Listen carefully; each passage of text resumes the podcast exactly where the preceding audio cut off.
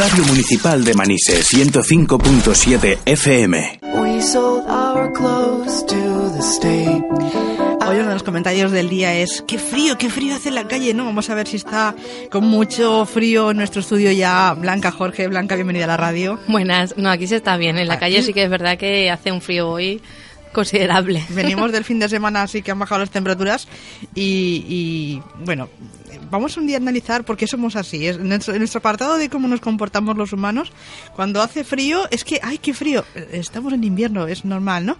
O casi casi en invierno. Y luego decimos, ¡ay, tal! Es que eh, hace mucho calor, la, la, temperatura a la que estamos para esta época del año, nunca nos conformamos con sí, esto de las temperaturas, ¿no? Somos inconformistas. Cuando hace calor nos quejamos y queremos que venga el frío, y cuando viene el frío nos quejamos también. bueno, eso será un poco para analizar en ese apartado que tenemos muchas veces al final de la sección donde nos un poco miramos cómo nos comportamos en diversos eh, ámbitos de la vida. Pero bueno, lo tenemos pendiente. Eh, Blanca, hoy vamos a hablar eh, de una temática que has elegido. Hoy, ¿cuál es el tema que has elegido? Sí, hoy vamos a hablar de las habilidades sociales. Perfecto. Pero antes, recordamos a los siguientes, ¿dónde está tu gabinete? Yo estoy aquí en Manises, en la calle Oeste, en el patio 10, en la puerta 23, y se pueden poner en contacto conmigo a través del número de teléfono 600-712-444 o a través de mi página web blancajorge.com. Uh -huh. Por cualquiera de las dos vías se pueden poner en contacto conmigo. Y por cierto, a lo mejor hay gente que, que, se plantea visitar a un psicólogo, pero igual piensa, si voy a una consulta, seguro que esto va a ser para toda la vida, o voy a llevar muchos años yendo al psicólogo. Tenemos ese concepto erróneo, ¿eso es verdad? Sí, no, no tiene por qué ser así. O sea, cuando yo necesito ayuda, puede ser algo puntual y necesitar a lo mejor esa ayuda, pues eso, a lo mejor tres meses, seis meses, como máximo un año, pero no quiere decir que una vez vaya al psicólogo voy a tener que estar de por vida yendo, ni que va a durar el tratamiento años y años. Uh -huh. Todo lo contrario, o sea, y cuanto más se esfuerce la persona en cada sesión y con las tareas y, y eso, menos durará ese tratamiento. Pero claro. no hay que tener ese miedo de si voy una vez, ya quiere decir que como que se cronifica y que voy a estar de por vida. No.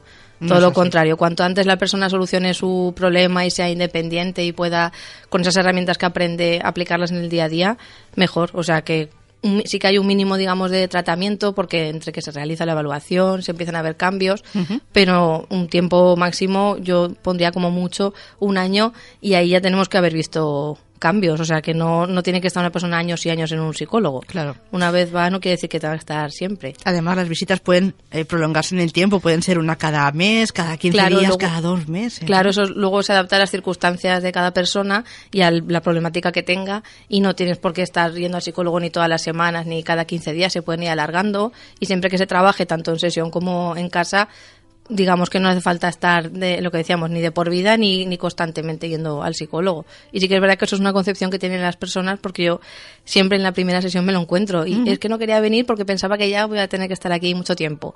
Pero no, sabes aquí tenemos que dejar claro eso que un tiempo para estar bien pero no de por vida muy bien aclarado el tema. Y también igual la gente se, se pregunta, madre mía, esto de ir al psicólogo, eh, van a pensar que, que, yo estoy loco, que yo estoy loca. Esos conceptos que tenemos, eh, no es así, ¿verdad, Blanca? Sí, es verdad lo que tú comentas. Yo, mucha gente me lo dice, es que no quería venir porque ya es como venir, es como reconocer que estoy mal y quiere decir que, que estoy loco o que estoy loca. Uh -huh. Pero tenemos que dejar claro que no, que simplemente igual que cuando tenemos una fractura en un tobillo, vamos al traumatólogo y si luego necesitamos vamos a fisioterapeuta también, pues cuando tenemos un problema emocional o una dificultad con mi pareja, con mis hijos, etcétera, pues busco ayuda en el psicólogo y no quiere decir ni bueno, o sea, no es nada bueno ni nada malo, todo lo contrario, yo lo veo como algo positivo porque nos ayuda a solucionar un problema y también muchas veces a aprender cosas que nos sirven para el día a día, incluso uh -huh. aparte del problema por el que acudamos a consulta.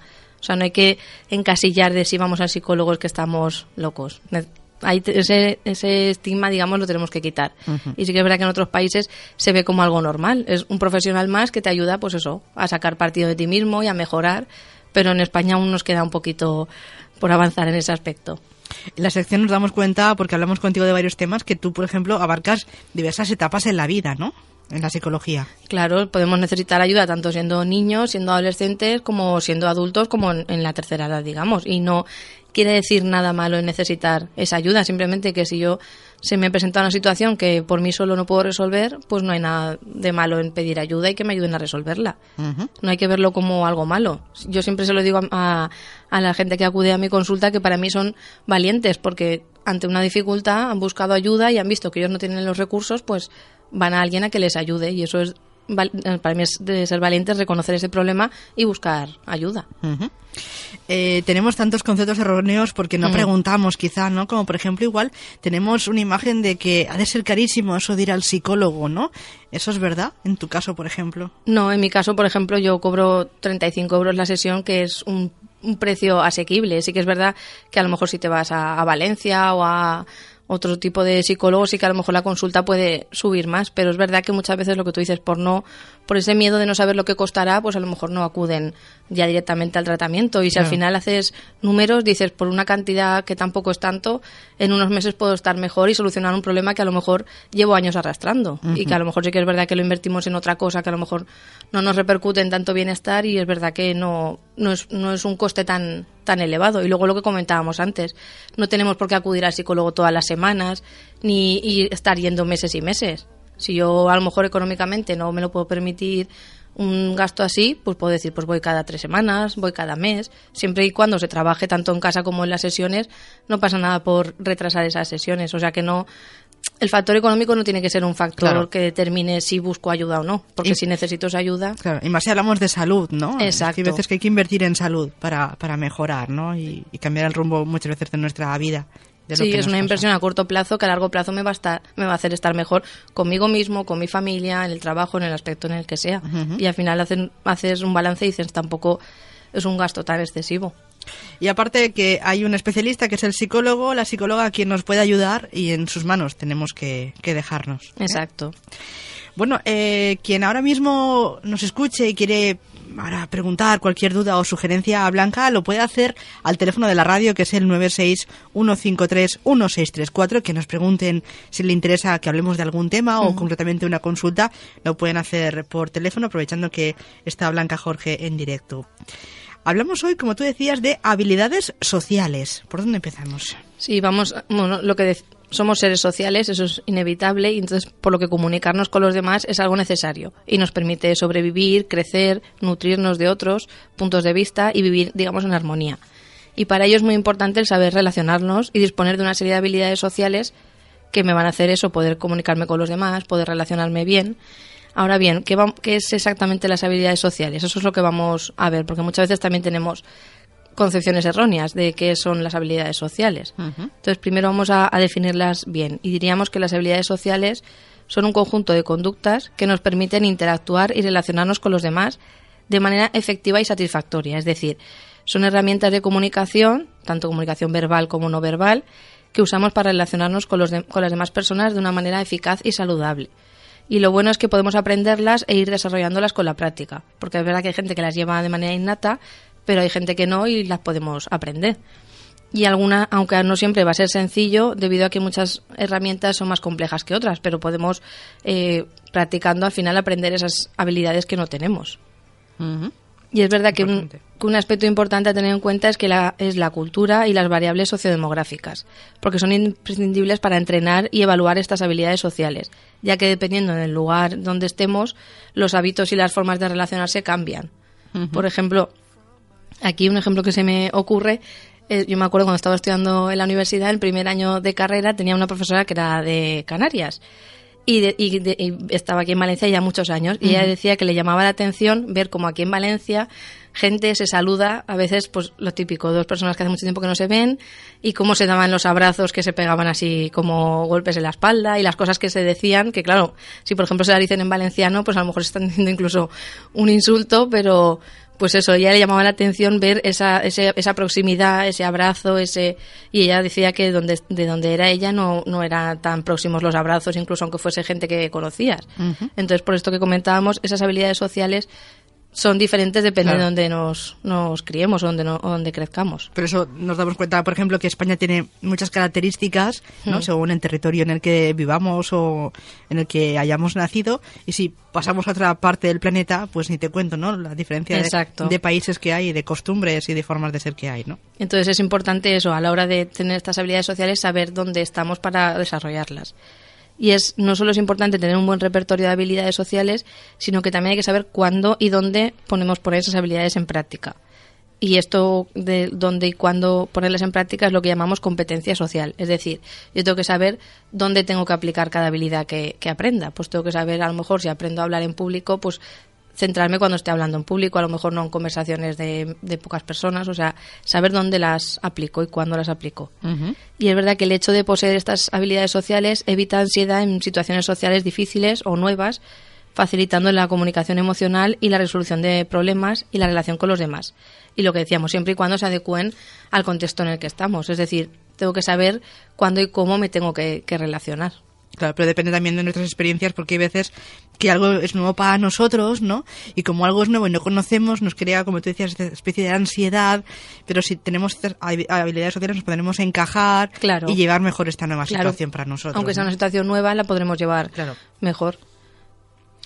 Eh, si no tenemos esas habilidades, pues es lo que decíamos, ¿no? Nos cuesta más afrontar. Exacto, el afrontamiento de, Situaciones. de estas situaciones va a ser más pasivo o incluso las vamos a evitar o incluso vamos a acceder a lo mejor a cosas que nos pidan sin querer hacerlas, pero porque no tenemos estas habilidades. Pero también muchas veces si no tenemos estas habilidades podemos caer pues eso en la agresividad o en imponer nuestro criterio por no saber decir a lo mejor que no, lo decimos de una manera que no toca y por eso es mejor aprender a decir las cosas antes que a lo mejor hacerlo y hacer daño a la persona que tenemos cerca. Incluso a la hora de dialogar, ¿no? Hay mucha gente que impone su criterio en una conversación, no sabe dialogar, entonces podemos decir que, de, que carece de esa habilidad social Exacto. de poder hablar con quien tenga enfrente con una opinión diferente o igual, ¿no? Claro. Mm. Seguro que hay tipos de habilidades sociales. Sí, diría, aunque no hay la clasificación no, es- no digamos no está muy consensuada, pero sí que hay autores que las dividen en habilidades sociales básicas y avanzadas. Por ejemplo, habilidades sociales básicas sería conductas que no requieren tampoco mucho esfuerzo, como por ejemplo escuchar a alguien cuando nos, nos habla, preguntar, dar las gracias por las cosas. Y avanzadas ya sería, pues a lo mejor, cuando opinamos, cuando nos disculpamos, cuando queremos convencer al otro. Y hay, en cambio, otros autores que la separan por temas, como por ejemplo la capacidad de decir no, o pedir favores, o hacer peticiones, o expresar sentimientos, e iniciar o mantener una conversación. Cuando has hablado, por ejemplo, de habilidades sociales básicas, me recuerda un poco a lo que nos enseñan cuando somos pequeños, que nos dicen esto es educación, ¿no? Mm. Saber escuchar, eh, saber preguntar, dar las gracias, todo Claro, eso, eso es lo que el- entendemos por ser educados, ¿no? Exacto, eso sería, digamos, lo básico. Y luego ya tenemos un nivel superior, digamos, pero lo que tú dices, lo básico sería lo que, a lo que nos referimos cuando nos dicen es un, un niño o una niña educada. Muy bien. Pero yo, por ejemplo, creo que sí que hay una clasificación un poco más lógica que es en función de la persona que hable y de la persona que escuche. Entonces, yo diría, por ejemplo, que tenemos la autoestima, que es la manera en que nos relacionamos con nosotros mismos. Tenemos también el autocontrol, que es el cómo gestionamos nuestras propias emociones. Tenemos también la asertividad, que es el cómo expresar las ideas y las opiniones. Y luego, más adelante, veremos un poquito más en detalle la asertividad. Tenemos también la conversación, de cómo intercambiamos nuestra información o la opinión que tenemos. Persuasión, que es cuando lo que decíamos antes nos referimos a, a hablar pero afectando la opinión del otro. Es decir, quiero convencer, quiero persuadir. También la empatía, de cómo percibimos los sentimientos de los demás. Y también la presencia, de cómo hacemos sentir a los demás, que eso es un aspecto importante. Y hay que tener en cuenta eso, que es necesario aprender las primeras, las habilidades sociales básicas que decíamos para poder desarrollar las, las avanzadas. Y depende de cada situación, tendremos que poner en práctica unas u otras, depende de nuestras propias características y también de, de con quién estemos o qué estemos haciendo. Es importante conocerlas, por eso hoy hablamos de esta temática en esta sección con Blanca Jorge, psicóloga, pero también tenemos que aprender a cómo manejarlas, ¿no? Exacto. Y también el, por qué es importante estas habilidades sociales o manejarlas bien. Pues como podemos observar, el tema de las habilidades sociales se encuentra presente en nuestro día a día, ya que ya sea tanto porque las tenemos o como por los, o sea, porque por su ausencia, en ambientes familiares, en ambientes laborales, entre amigos, o sea, siempre van a estar presentes. Y aprender y desarrollar estas habilidades en uno mismo es fundamental para conseguir unas relaciones óptimas y satisfactorias con los demás y son numerosos los beneficios que vamos a obtener si ponemos en práctica estas habilidades sociales, como por ejemplo conseguir que no nos impidan lograr nuestros objetivos o saber expresarnos, tener en cuenta los intereses de los demás, pero también los nuestros propios, las necesidades y los sentimientos de los demás. Y eso nos va a ayudar a, a obtener aquello que queremos, a comunicarnos de manera satisfactoria con los demás y también a facilitar una buena autoestima. Y es verdad que muchas veces resulta paradójico que durante la escuela aprendemos muchas veces a resolver cosas de matemáticas muy complejas, cosas de física y química muy complejas Sí. y probablemente un conocimiento que a lo mejor mucha gente no va a necesitar jamás y no recibimos una formación de cómo comunicarnos de una manera pues eso asertiva o empática. Yo siempre he escuchado, a lo mejor es, es algo erróneo, Blanca, que quien a quien se le da bien las matemáticas, por ejemplo, tiene la capacidad después de resolver muchos problemas, pero me refiero a problemas no de, de cuaderno, de lápiz y papel, sino de, de su vida, de su día a día. Eh, ¿Puede estar relacionado la capacidad de tener, por ejemplo, habilidades en, en ciencias, en que, que luego en tu vida que resuelvas fácilmente unos problemas? Sí, puede ser porque como a lo mejor pues eso cuando resolvemos un problema de matemáticas nos abstraemos y somos capaces de, de ir más allá, de, de, de ver más allá, digamos, sí que puede ser que ese conocimiento luego nos sirva a la hora de relacionarnos con otra persona, de ponernos en su lugar. Sí, sí que puede estar relacionado. Relacionado. Seguimos con el tema de hoy. Sí, lo que decíamos, que las habilidades sociales son mucho más importantes de lo que nos creemos, porque su utilidad no solo se limita a resolver conflictos o a ser convincente cuando queremos convencer a alguien, sino también eh, su utilidad va a condicionar nuestra vida. Porque, por ejemplo, una investigación que siguió la vida de 724 participantes durante casi 75 años. Eso es, eso es toda una vida. Sí, sí, sí, ¿no? es un estudio, es, vamos, uno de los más largos que he visto yo. Y sus conclusiones fueron eso, que lo más importante en esta vida es la calidad de nuestras relaciones. Porque es verdad que, que la calidad de nuestras relaciones determina mucho, determina cómo estoy conmigo mismo, cómo estoy con los demás, también cómo voy a estar a la hora de trabajar, de relacionarme. Entonces determinó, este estudio determinó que era un aspecto muy importante. Y claro, eh, las habilidades sociales entran dentro de estas relaciones.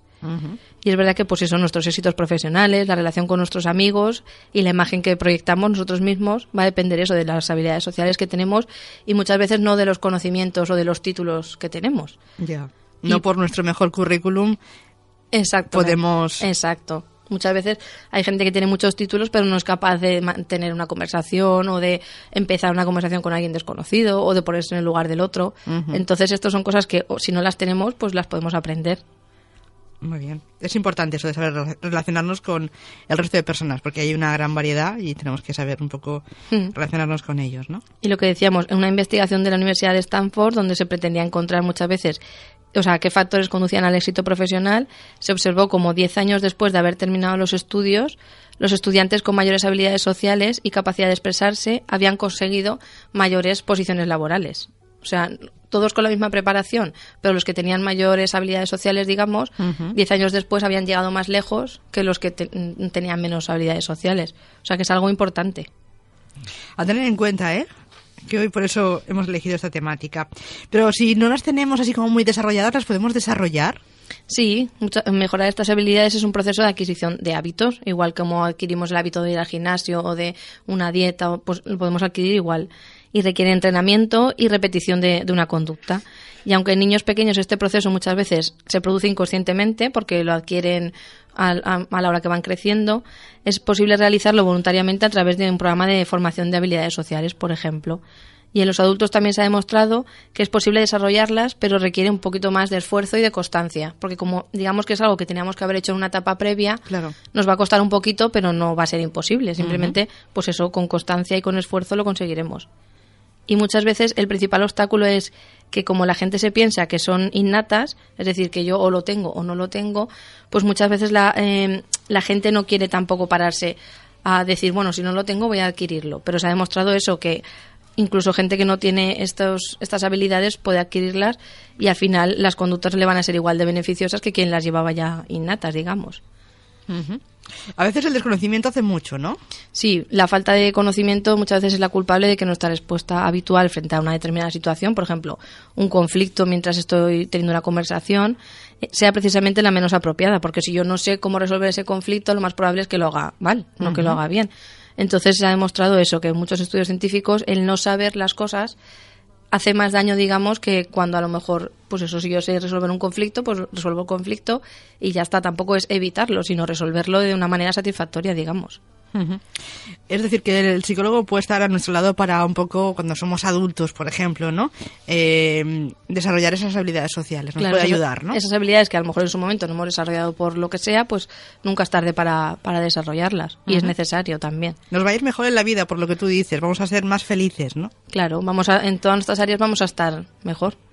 Y por ejemplo, ahora sí hablamos de la asertividad y la empatía, que para mí son dos de las habilidades más fundamentales.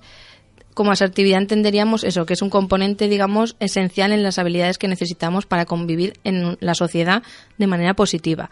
Porque es una forma de ser y de actuar, va, va más allá, digamos, de un estilo de comunicación. Es una actitud vital, porque nos ayuda a defender nuestros propios derechos, pero también eh, respetando lo de los, de- o sea, la opinión de los demás. Es decir, yo em, imponerme, pero sin imponer- sin dañar al otro, digamos. Es decir, yo impongo mi opinión, pero también escucho la del otro. O sea, quiero que me respeten, pero yo también respeto. Aunque tengo claro lo que yo pienso, por ejemplo, Exacto. yo tengo claro cuál es mi postura y respeto lo que digan los otros, pero mi postura, por ciertos motivos, es esa, ¿no? La Exacto, sería eso. Diríamos que la asertividad favorece las emociones positivas de uno mismo y de los demás, formando parte del conjunto de habilidades sociales que tanto los niños como los mayores debemos aprender.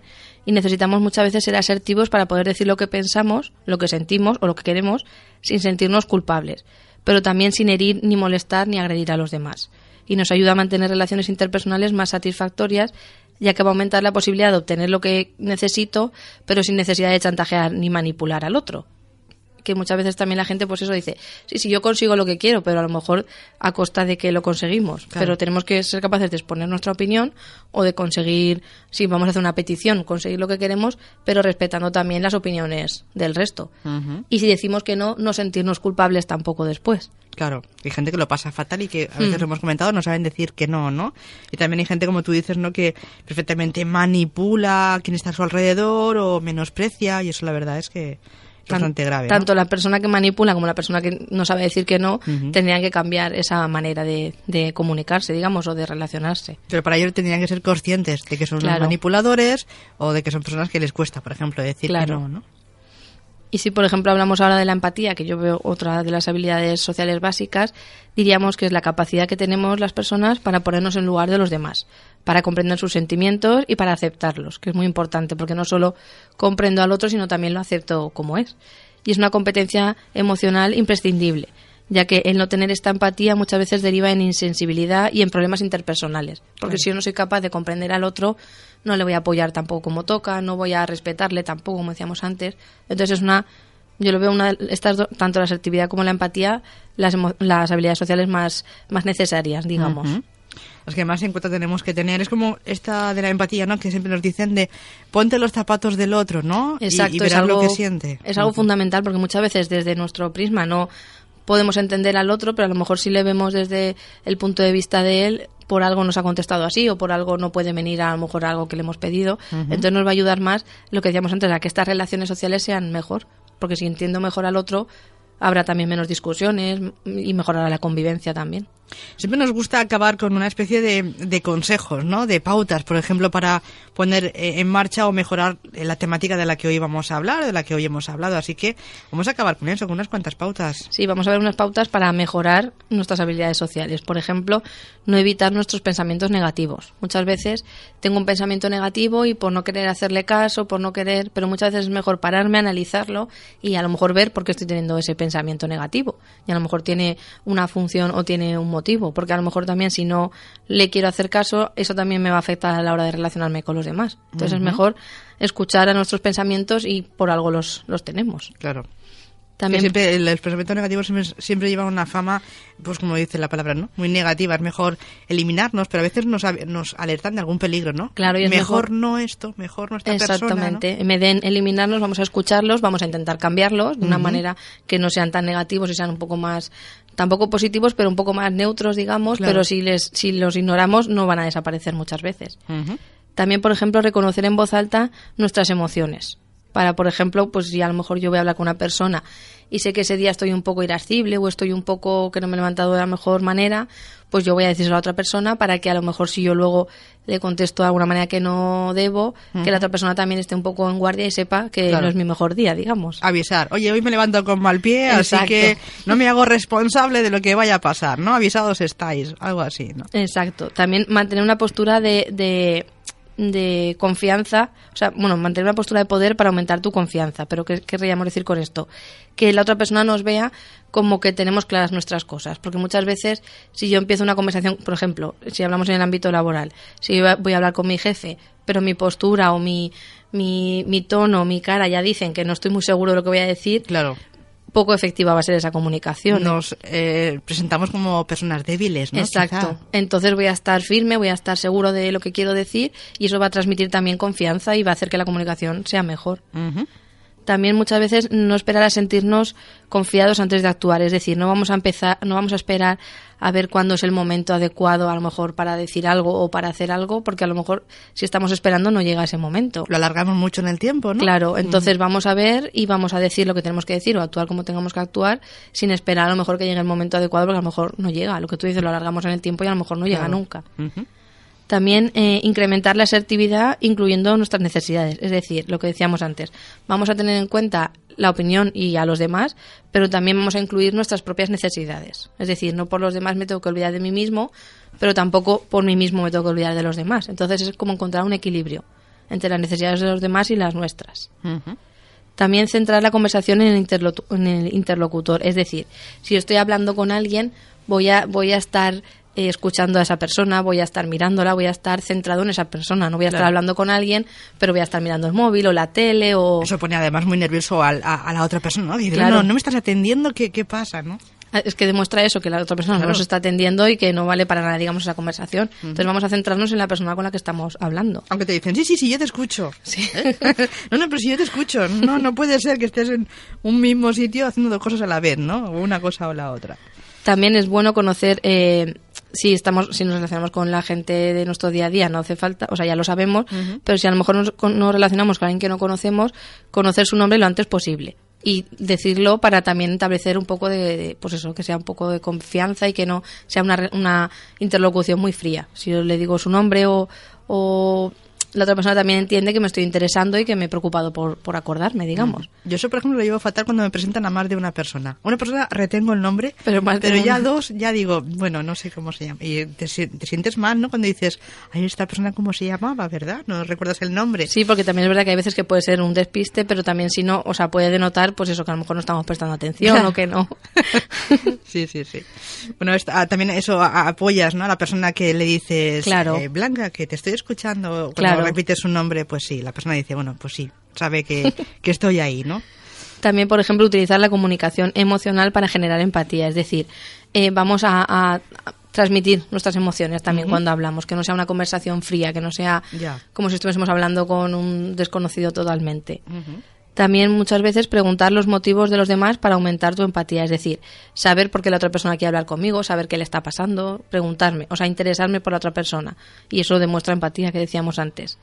También, por ejemplo, eso ya depende de la persona, si añadimos contacto físico a las conversaciones, es decir, es verdad que hay gente que no le gusta que haya contacto físico, ni siquiera proximidad, pero sí que es verdad que hay gente que si a lo mejor la persona está cerca o, o a lo mejor hacerle así un roce en el hombro o en la pierna, es como decir estoy aquí, que eso dependiendo de la persona. Claro, gusta más o, o- menos, ¿no? Incluso hay gente que toca demasiado. Y eso Sí, a veces eso molesta tampoco, un poco, eso como incomoda, ¿no? Como decíamos antes, un equilibrio. Claro. Ni vamos a pasarnos ni vamos a, a no llegar. Y también, por ejemplo, pues eso, con, en relaciones sociales con amigos, familia, etcétera, pues mantener el contacto cada X tiempo para, forta- para fortalecer esa relación, para saber que no nos hemos olvidado de la otra persona y que nos acordamos de, de ella. No vernos de uvas a peras, ¿no? Claro, ¿No dice así? Exacto, no, a lo mejor dicen no podemos vernos muy seguido, pero está el teléfono, está el WhatsApp, está Claro. y puedes demostrar a la otra persona que te acuerdas de ella, aunque a lo mejor no saques el tiempo para, Mm. para verla. Y más hoy en día hay muchas vías de comunicación, así que utilicémosla, Claro. pero hagamos buen uso de, de ellas.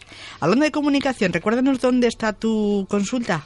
Sí, yo estoy aquí en Manises, en la calle Oeste, en el patio 10, en la puerta 23, y a través de mi página web blancajorge.com pueden ponerse en contacto conmigo. Además tienes un canal de YouTube donde también cuelgas las secciones, que la pueden escuchar las personas un poquito más adelante, Facebook, hay diversas Sí, est- estoy en todos los sitios, o lo intento estar. Pues te espero la semana próxima, Blanca, gracias. Vale, hasta luego.